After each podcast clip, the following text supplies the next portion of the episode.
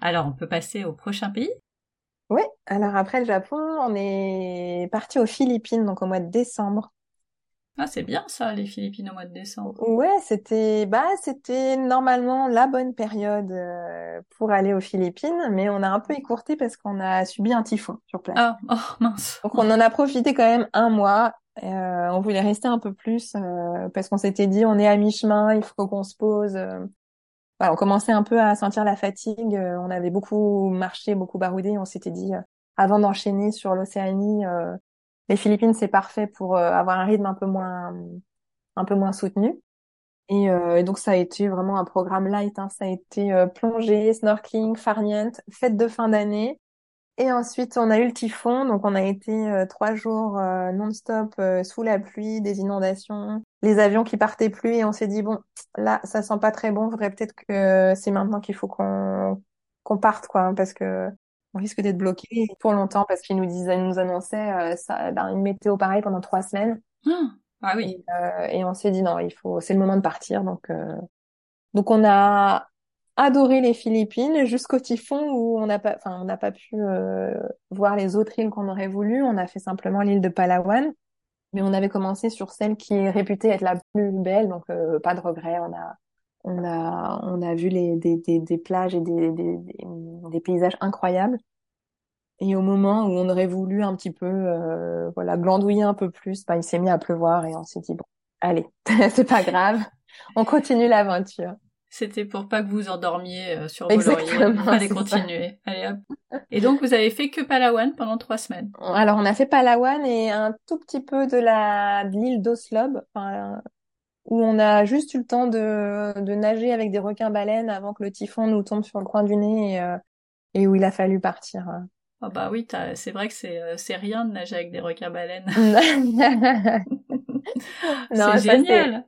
Ça, c'était incroyable, ouais, vraiment, euh, pour le coup, euh, je crois que c'est l'expérience la plus incroyable euh, que les enfants ont vécue parce que parce qu'en fait, un requin-baleine, ils avaient aucune idée de la taille que ça faisait et c'est vraiment très, très impressionnant.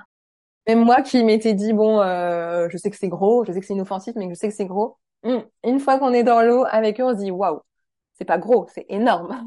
Eh ouais, C'est impressionnant. C'est très impressionnant. Donc, euh, C'était une sortie organisée?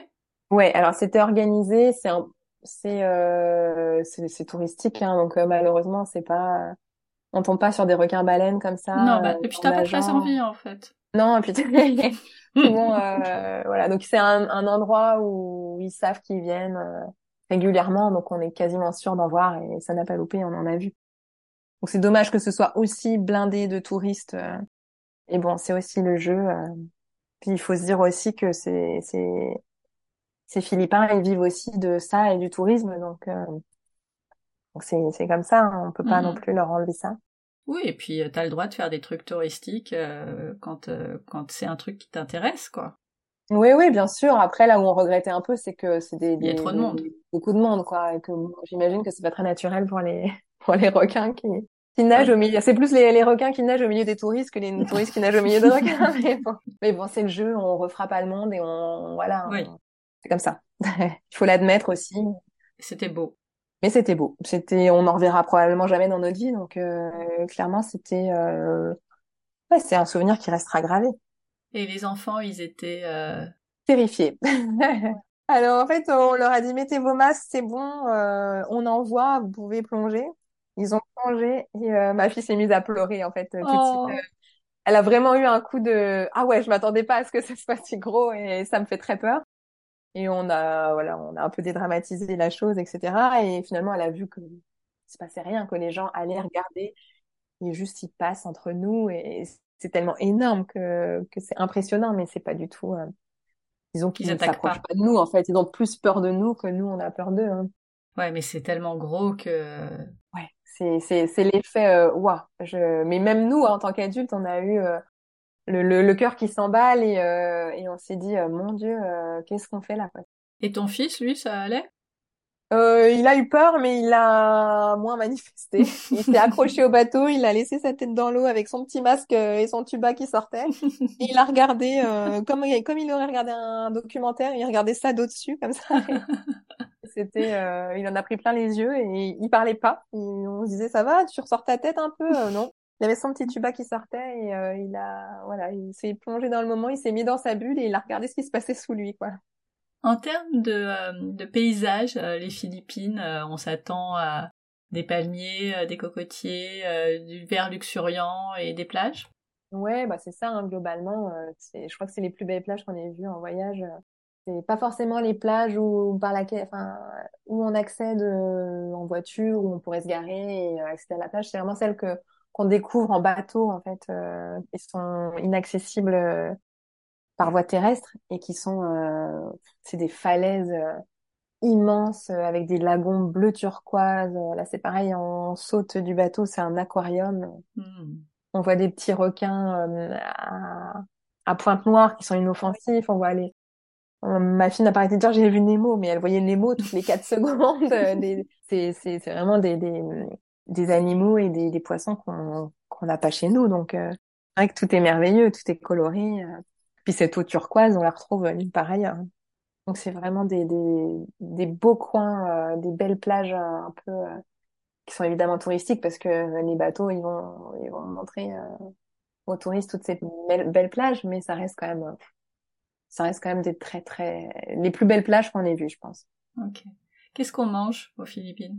Eh bien, on mange très mal aux Philippines. Ils sont vraiment pas réputés pour leur euh, pour leur gastronomie et d'ailleurs on en parlait avec euh, avec les locaux et ils nous disaient ben ouais c'est vrai que c'est c'est très américanisé donc c'est beaucoup de junk food. Euh, ah, et vraiment c'est ouais.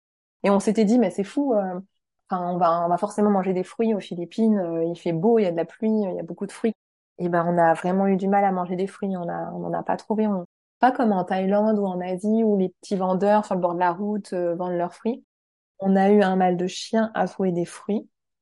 Euh, les gens euh, mangent vraiment pas bien quoi. Ils mangent beaucoup de choses dans l'huile, frit. Tout est frit. Quoi qu'on demande, tout est frit, tout baigne dans l'huile. Et puis on s'attendait pas à avoir aussi une population où les, les, les, gens sont quand même assez, enfin les enfants surtout sont quand même assez assez bien portant et on se dit qu'il y a quand même un problème de santé publique là qui, qui se joue parce que quand on va au restaurant ou dans un petit boui-boui de bord de route, euh, on peut pas avoir une bouteille d'eau. Ils ont du coca par exemple, mais ah. euh, une bouteille d'eau c'est difficile. Donc bon, on s'est pas régalé du tout euh, aux Philippines, mais bon, c'était pas très grave. Votre coup de cœur aux Philippines, c'était quoi? Euh, Notre coup de cœur, c'est c'est quand même les les plages d'El Nido. Il y quand même un coin très touristique, mais forcément parce que vu les paysages euh, incroyables de plages que l'on a vus en s'éloignant un peu des, enfin en prenant les, les bateaux, c'est on a vu des paysages incroyables, vraiment euh, vraiment des lagons euh, au milieu de falaises. c'est vraiment très beau. Donc c'était notre coup de cœur. Après, malheureusement, on n'a pas pu faire toutes les îles qu'on aurait voulu. Mais pour ce qu'on a fait, vraiment El Nido, c'était chouette. Et ce que vous auriez bien aimé éviter, c'est le typhon. Exactement. Après trois jours mouillés non-stop parce que notre cabane euh, au fond du jardin de chez l'habitant fuyait et qu'on avait rapatrié toutes nos affaires au milieu pour éviter que tout soit imbibé d'eau et mais bon ça n'a pas marché. Au bout de trois jours euh, mouillés, euh, du... enfin, jour et nuit, on s'est dit bon là on va peut-être il faut bouger, peut-être partir. Ouais là c'est le moment.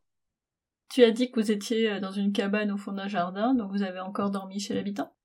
Alors c'est chez l'habitant, mais ça faisait plutôt chambre d'hôte. Il avait quelques petites cabanes euh, dans son jardin et c'était son activité professionnelle. Donc, euh.